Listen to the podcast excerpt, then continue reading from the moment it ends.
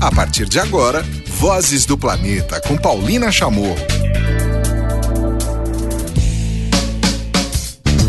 Olá, tudo bem? Começando mais uma edição aqui pela Rádio Vozes do seu espaço semanal para temas socioambientais. Esse é o Vozes do Planeta. Você que nos acompanha pelo podcast, pelo site, pelo seu celular, né? Já baixou o aplicativo.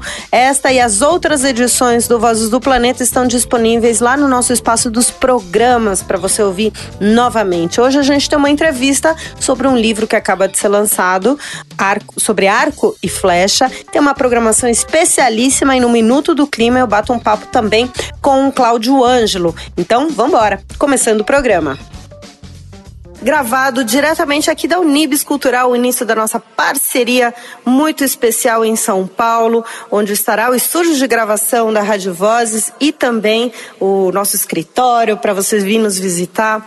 Tá muito legal essa estrutura por aqui. E para a estreia desse nosso espaço, a gente também vai ter a, o lançamento de um livro é, que está rolando em São Paulo essa semana. Eu adiantei é, essa, essa entrevista justamente para a gente poder ouvir essas histórias da produção do livro Retratos Culturais do Arco e Flecha no Amazonas, uma ponte entre a tradição e a modernidade. O Sérgio Adeodato e o Virgílio Viana são os autores, com fotos do André Pessoa. E o meu convidado hoje no programa é o Sérgio Adeodato, jornalista. Sérgio, um prazer te receber hoje aqui na nossa estreia do nosso espaço da Rádio Vozes. Um prazer te receber pela primeira vez no Vozes do Planeta, aqui meu novo programa programa para a gente falar de uma tradição milenar, talvez, você vai nos contar, mas a começar é, da concepção da ideia de um livro sobre uma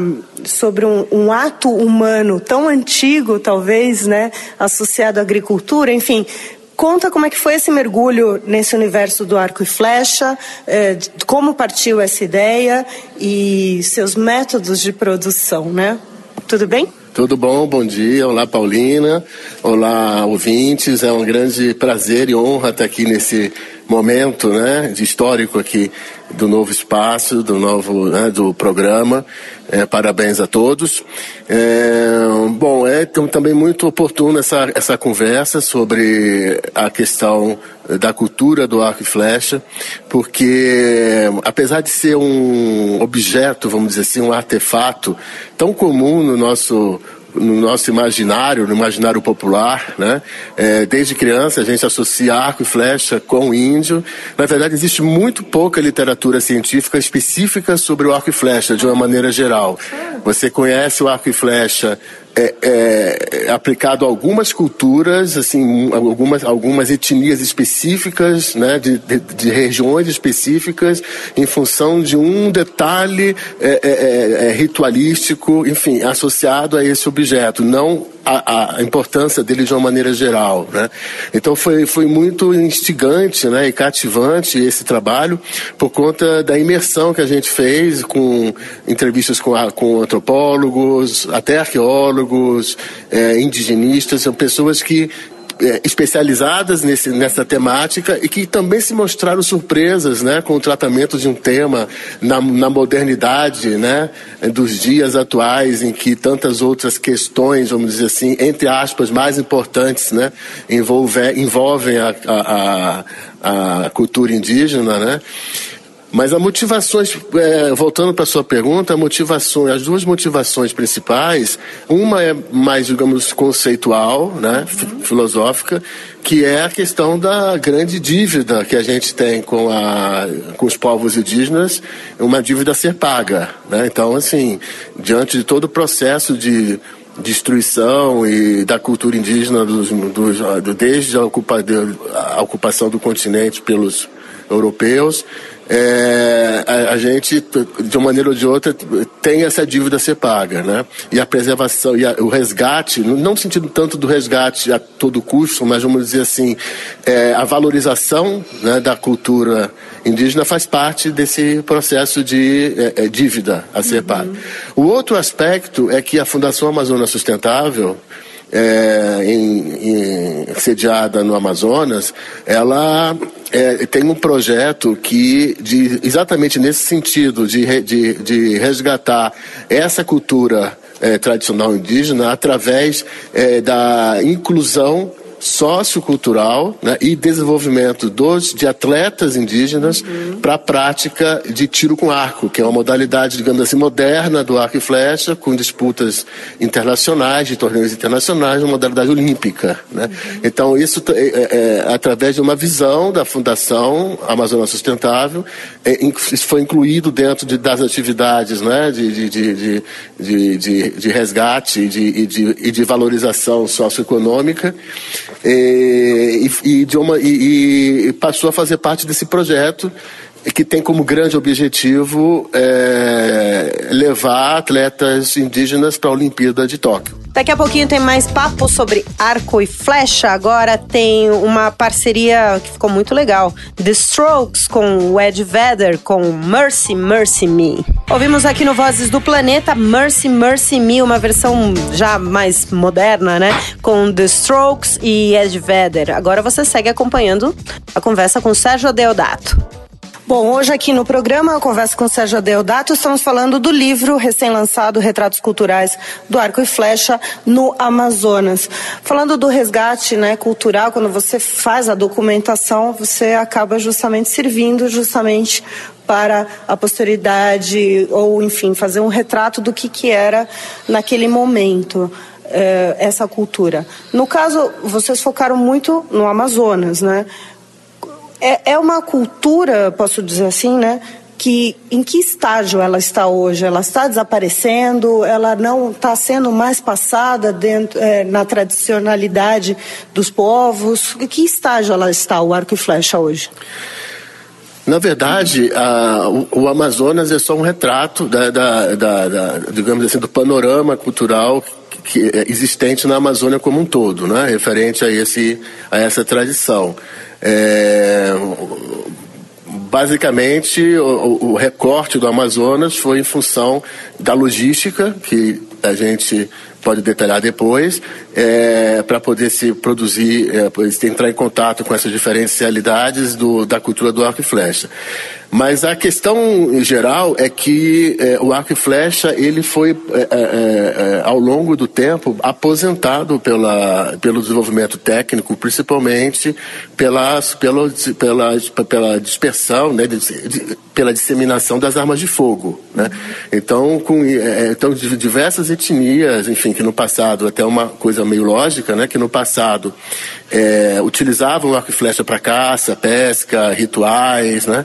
É, hoje em dia utilizam arma de fogo. Uhum. É, mas no imaginário, quando a gente, quando a gente é uma coisa curiosa, quando a gente associa uh, os índios à caça e, pe e até à pesca, a gente associa ao arco e flecha, a gente não associa o índio à arma de fogo. Uhum. Inclusive, quando a gente, é, quando eles fazem protestos em Brasília, por exemplo, em relação às questões indígenas, eles não levam arma de fogo, eles levam arco e flecha. Uhum. Então, utilizando ou não no seu dia a dia prático da caça, o arco e flecha ainda é um elemento presente culturalmente falando é, na, na, na, no imaginário e, e, nos rituais indígenas, nas festas indígenas, né? naquelas datas é, históricas de do índio, enfim, que eles, é, junto com as vestimentas, com os, os ornamentos, né? o arco e flecha está sempre presente. Agora tem mais música, tem a espanhola de extrema e dura, Bebe, Mi Guapo. Ouvimos aqui no Vozes do Planeta Mi Guapo, com a maravilhosa, eu adoro essa mulher, compositora, atriz, cantora, Bebe a espanhola, baby. Hoje aqui no programa estamos falando sobre o livro Retratos Culturais do Arco e Flecha no Amazonas, um livro que acaba de ser lançado, uma ponte entre a tradição e a modernidade, os autores Sérgio Adeodato e Virgílio Viano. Sérgio Adeodato hoje aqui com a gente, fotos lindíssimas, né? Também do André Pessoa. Antes da gente falar agora da produção do livro, eu queria entender em que momento da evolução humana entra o arco e flecha, né? Caçadores-coletores, domesticação da agricultura. Mas a caça, né, acontecia já muito antes, né? Em que momento entra essa tecnologia, né? Porque não era só a lança, você tem o impulsionador do arco, né, Sérgio? Conta pra gente, o que, que você descobriu nas suas entrevistas? É, exatamente, essa, é, a, a, o, o arco e flecha hum. é uma, é uma, digamos assim, um armamento é, utilizado desde, desde que os, os, os, os, homens primitivos né, saíram das cavernas né, para poder caçar, é, é, primeiramente com lança, e depois eles desenvolveram uma, uma tecnologia né, para que é, eles não fossem tão dependentes da força, que eles alcançassem, é, ultrapassassem limites né, de alcance dessa lança. Então, daí eles desenvolveram a, a, física, né, vamos dizer assim, né, é, do arco e flecha. Dessa lógica, né? Do... Exatamente, de esticar a lança, né, de, de, de chegar a uma determinada distância para que consiga é, para que se, se, consiga atingir o seu objetivo. Os mais antigos é, os mais antigos vestígios, né, são de é, são da, da região da Sibéria, onde, onde é, é, arqueiros foram múmias de arqueiros foram foram encontrados, né, já com, inclusive com artefatos de flecha juntos e tal, e com e, e, e com restos, digamos assim, vestígios animais, mostrando que foi utilizado para caça, né? Uhum. Então é uma é uma atividade assim que acompanha o ser humano desde os primórdios, né? E que ao longo do tempo é, foi se desenvolvendo juntamente com é, o lado do lazer, não só da questão da, da caça, porque o, o arco e flecha é, é, nos séculos 15 é, mais ou menos, ele começou a, também se tornou uma, uma prática esportiva. Uhum. No sentido de que as grandes, é, é, a, a sociedade inglesa, por exemplo, é, é, faziam competições e, e, e, se mediam, assim, até em termos de status, né, em relação a essa, ao, ao, ao habilidade no manuseio de arco e flecha, né? Uhum. E, e depois se entrou como prática esportiva e até chegar às Olimpíadas, aonde se mantém até hoje. Seguindo com o programa e seguindo com boa música, tem o Mr. Stevie Wonder aqui no programa. Ouvimos no Vozes do Planeta Boogie on Reggae Woman com Stevie Wonder e seguindo então com mais um papo com o Sérgio Deodato. E aqui no Vozes do Planeta eu recebo o Sérgio Deodato. Ele, juntamente com Virgílio Viana, são os autores do livro Retratos Culturais do Arco e Flecha no Amazonas, uma ponte entre a tradição e a modernidade, com fotos do André Pessoa. É, Sérgio, agora vamos falar da produção desse livro, né? Já está claro, você contou o porquê esse foco é, no, no, estado do Amazonas, mas é, e das entrevistas que você fez, mas agora em campo, né? Qual, que lugares? Como é que foi essa produção desse livro? Você chegou a acompanhar em algum momento o André também para a produção das imagens, né? E como é que foram esses encontros com os povos do Amazonas é, atrás dessas histórias? É, Paulina, foi uma experiência, sim, fascinante, né?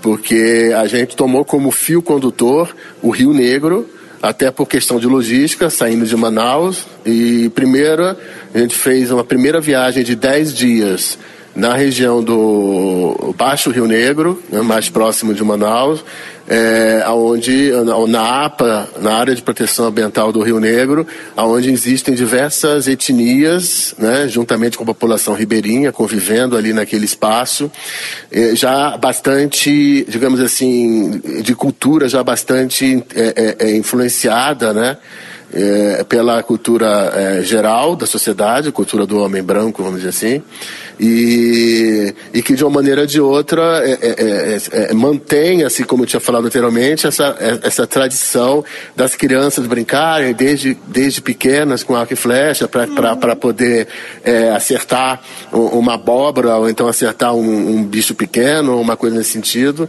embora depois quando adultos eles na verdade usam mesmo a arma, no fundo a arma de fogo que é bem mais fácil. Mas a tradição se mantém, de uma maneira ou de outra, duras penas, a tradição se mantém. Então a gente, a gente fez uma primeira investida nesse, na, na, na região do Baixo, do, do, do, Baixo Rio Negro, nas etnias Cambeba, Baré, Carapana, que são, é, principalmente os barés, que são já extrema, tiveram assim um histórico bastante triste, né, de, de, de interferência cultural e de dizimação. É, e, e, e, tem relatos do, no próprio livro de é, mães dos atletas indígenas é, é, é, é, falando sobre isso. E os cambeba que hoje em dia vivem muito do turismo, né, por conta das belezas naturais, da proximidade com Manaus, do artesanato, da, da, até da gastronomia e de iniciativas empreendedoras que eles têm ali em função do próprio trabalho que a FAS realiza de educação e de promoção e, e, uso sustentável da floresta. A FAS é a Fundação Amazônia Sustentável, né? Exatamente. E então a próxima, então a gente é, ficou dez dias nessa, nessa, nessa primeira investida e depois a gente fez uma outra viagem, essa mais aventura esca ainda, que foi ir para o Alto Rio Negro, que Uau. a gente foi para São Gabriel da Cachoeira de avião né? E de São Gabriel da Cachoeira a gente pegou 11 horas de lancha, lancha rápida, né? Até as comunidades Baniwa, né? Mais isoladas, porque a realidade já é totalmente diferente da realidade é, do, da, dos, dos, dos, povos mais próximos de Manaus, que são povos mais isolados, né? Tem toda uma questão é, também bastante influenciado pela principalmente pela pela, pelos evangélicos, né? Sim. E, e tem todos missionários evangélicos e tal, todo um histórico, né, de muitos anos, né, disso. E, e, e tem busca um desafio de é, de integração com a modernidade é, é, é, é para como sobrevivência, né? Uhum. E, e eles têm todo um todo um, uma tradição também é, de escola, de formação dos jovens indígenas, com, com escolas é, indígenas super estruturadas, né? que hoje já, apesar do processo de desconstrução, vamos dizer assim, né, que hoje em dia está tá ocorrendo, mas então aí a gente teve que ter essa outra investida lá mais de, de mais 10 dias naquela região, belezas que do rio, o rio Içana, que é um afluente do rio Rio Negro, né, que sobe em direção à cabeça do cachorro, que é aquela região mais isolada, já quase na fronteira. Né, exatamente, quase na fronteira Colômbia e, Venezuela, né, aonde é, é, é, é, marcado pela presença militar e tudo mais, por ser uma região fronteiriça. Né. Uhum. Então, foram quantos dias nessa no Alto Rio Negro, no mais Alto ou menos? Rio Negro também foram dez dias, né, convivendo, dormindo no mato, né, fazendo tudo no mato. Aprendeu a caçar de arco e flecha ou não? Não, não aprendi a caçar, a caçar de arco e flecha, mas, mas conheci bastante com as conversas que tive com eles, né?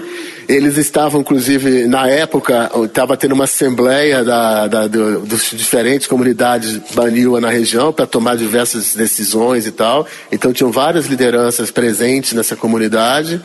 E então é, foi bastante é, é, assim, farto esse contato né, com a cultura, inclusive com a gastronomia, com com o chibé, com é, os peixes é, mo moqueados né, na, uhum. na, na, na, palha da, das, da, da, das, nas folhas né, locais, né, é, como se fossem defumados e enfim toda essa convivência ao longo e, e as saídas a campo para fazer a produção fotográfica com arco e flecha, né, é, de modo que a gente conseguisse reproduzir minimamente a realidade é, que eles, deles atual. Legal. Bom, tem muita história ainda. Eu queria saber. A editora não estou achando aqui. Qual, qual que é a editora e, com, e se esse livro está ah, disponível em livrarias? Como, como faz, Sérgio? É, foi um livro, um livro patrocinado pela Lei Rouanet, né, do Ministério da Cultura, uhum. via é, é, patrocinadores, né, como é, Honda, Inova, é, Videolar né, e Bradesco. E, e ele está disponível à venda na livraria Saraiva. Né? Certo. É, através de uma parceria feita com a Fundação Amazônia Sustentável para esse acesso do público geral. Legal. Sergito, foi um prazer te receber hoje aqui no programa, nosso primeiro gravado direto da Unibis Cultural, essa parceria da Rádio Vozes com a Unibis Cultural. Hoje ouvimos histórias da produção desse livro Retratos Culturais do Arco e Flecha no Amazonas, uma ponte entre a tradição e a modernidade. Os autores Sérgio Adeodato e Virgílio Viana, as fotos do André Pessoa. Hoje ouvimos o jornalista Sérgio Adeodato. Obrigado. Obrigado você, Paulina. Obrigado a todos. É muito uma honra estar aqui falando sobre esse assunto tão cativante e tão desconhecido, apesar de tão popular. É. Obrigado a todos. Seguindo com boa música aqui no programa, adoro essa banda. São os colombianos do Bomba Estéreo, Somos Dos. Do penúltimo disco do Bomba Estéreo, essa banda colombiana fantástica, ouvimos Somos Dos. Na Rádio Vozes, Minuto do Clima, com Cláudio Ângelo. Bom, e agora aqui no Minuto do Clima, ao vivo, Cláudio Ângelo me visitando aqui no nosso estúdio da Rádio Vozes na Unibis Cultural. A gente vai fazer esse Minuto do Clima conversado. Cláudio, um prazer te receber agora aqui no, no programa pessoalmente. E vamos falar, julho foi um mês pesadinho na questão dessa aprovação da chamada Lei da Grilagem. E houve uma manifestação de 60 organizações da sociedade civil, né, estão recorrendo até para o Janot uh, com relação a isso. Eu queria que você contasse então para os ouvintes, uh, nesse seu minuto do clima, o que está acontecendo.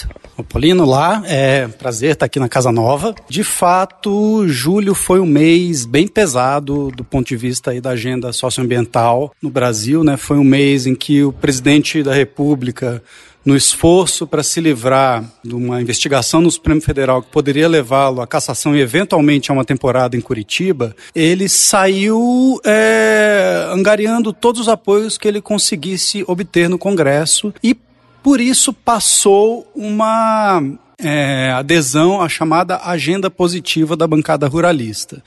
Né? É uma contradição em termos. Né? A agenda da bancada ruralista nunca pode ser positiva.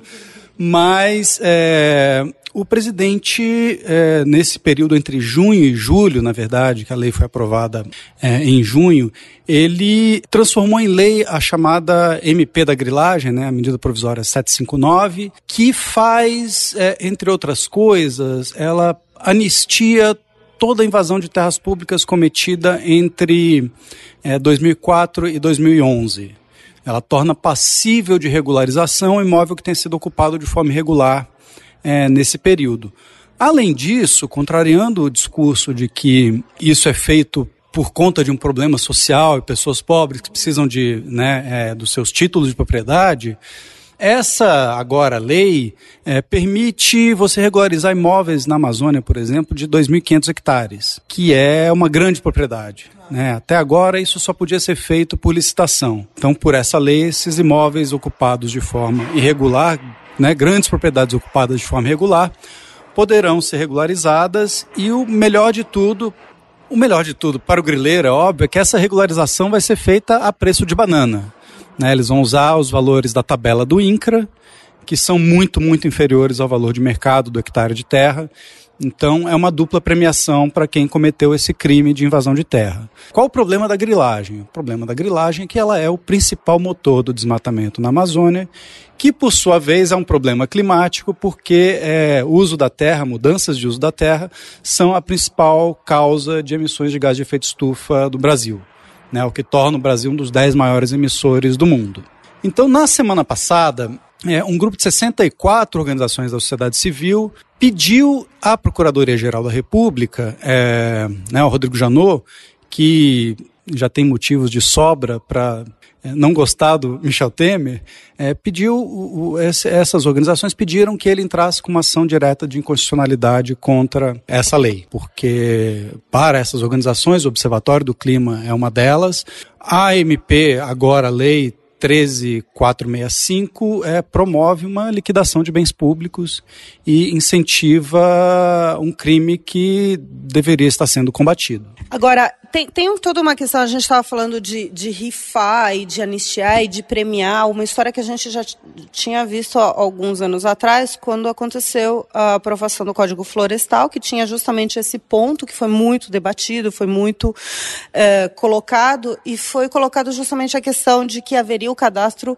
ambiental rural, E hoje a gente está vendo, sair, saiu em diversas uh, matérias e pesquisas, de que está tendo inclusive uma sobreposição de área, que está tendo uma invasão, está tendo um cadastro dentro de áreas protegidas, dentro de território indígena. Ou seja, a porteira talvez tenha sido solta um pouquinho atrás, e agora, na verdade, é uma consolidação do que a gente está vendo dos interesses positivos, sim, mas apenas para um pequeno setor político. Seria mais ou menos por aí um raciocínio? É, é, é, aquela, é aquela história, né? A estrada para o inferno está pavimentada de boas intenções.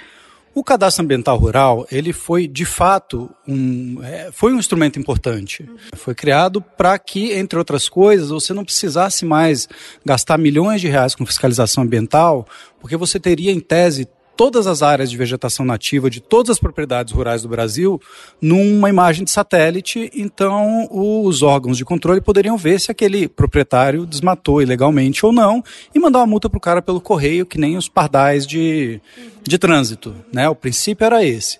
Obviamente, é, não deu certo. Né? A gente tem pelo menos um estudo recente é, feito por um grupo lá do IPAM e da Federal de Minas Gerais, mostrou que os precursores do cadastro ambiental rural implantados é, em Mato Grosso e no Pará não deram conta de conter o desmatamento. Quer dizer, o desmatamento nas áreas é, com CAR não foi diferente do desmatamento nas áreas fora do CAR. Porque não basta você criar um instrumento, você tem que dar condições efetivas para o proprietário usar esse instrumento, que é aquele misto de é, cenoura e chicote. Né? Se você não dá incentivo para o cara preservar e não pune quando ele desmata, ele vai ter essa sensação de que, ah, né, derrubou uma arvorezinha aqui, não aconteceu nada, derrubou outra arvorezinha aqui, não aconteceu nada, deixa eu derrubar dois mil hectares para ver o que acontece. E não acontece nada. Então, é, é, e é o mesmo princípio da regularização de terras, né? Se você for é, tentar enquadrar tudo numa categoria só, numa palavra só, a palavra é impunidade, que é o que causa essa situação na Amazônia e no Cerrado e no país inteiro. Bom, esse foi um minuto do clima, uns minutos do clima com o Claudio Ângelo aqui nos visitando no estúdio da Rádio Vozes na Unibis Cultural e falta só música, né, Cláudio? Todo, todo boletim a gente encerra com um som. O que, que você recomenda para a gente fechar hoje o programa? Vamos de Plastique Bertrand, Tout Petit La Planète. Muito bem, ouvimos o último som do programa, ouvimos Plastic Bertrand, pedido aí do Cláudio Ângelo, um som muito bacana. E a gente encerra esta edição do Vozes do Planeta essa semana, a partir de hoje, dessa quinta-feira que você nos ouve, quem está ouvindo ao vivo, uh, vocês vão acompanhar pelo Notícias do Planeta aqui pela Rádio Vozes a minha passada pela Costa Rica. Exatamente, fui convidada pela Earth Journalist, que é um grupo que junta jornalistas especialistas em temas ambientais, na qual eu me incluo, a acompanhar e saber projetos e o foco de mudança climática nas nossas reportagens. Então, claro, eu já que eu vou estar por lá, vou aproveitar e trazer muitas notícias para vocês. Então, fique na sintonia aqui da rádio que você sempre quis ouvir. Até lá. Tchau. Termina aqui Vozes do Planeta, com Paulina Chamorro, na Rádio Vozes.